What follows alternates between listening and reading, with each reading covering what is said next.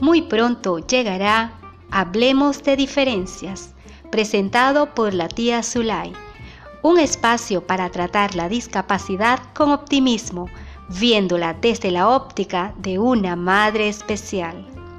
Hablemos de diferencias, un espacio para creer y crecer.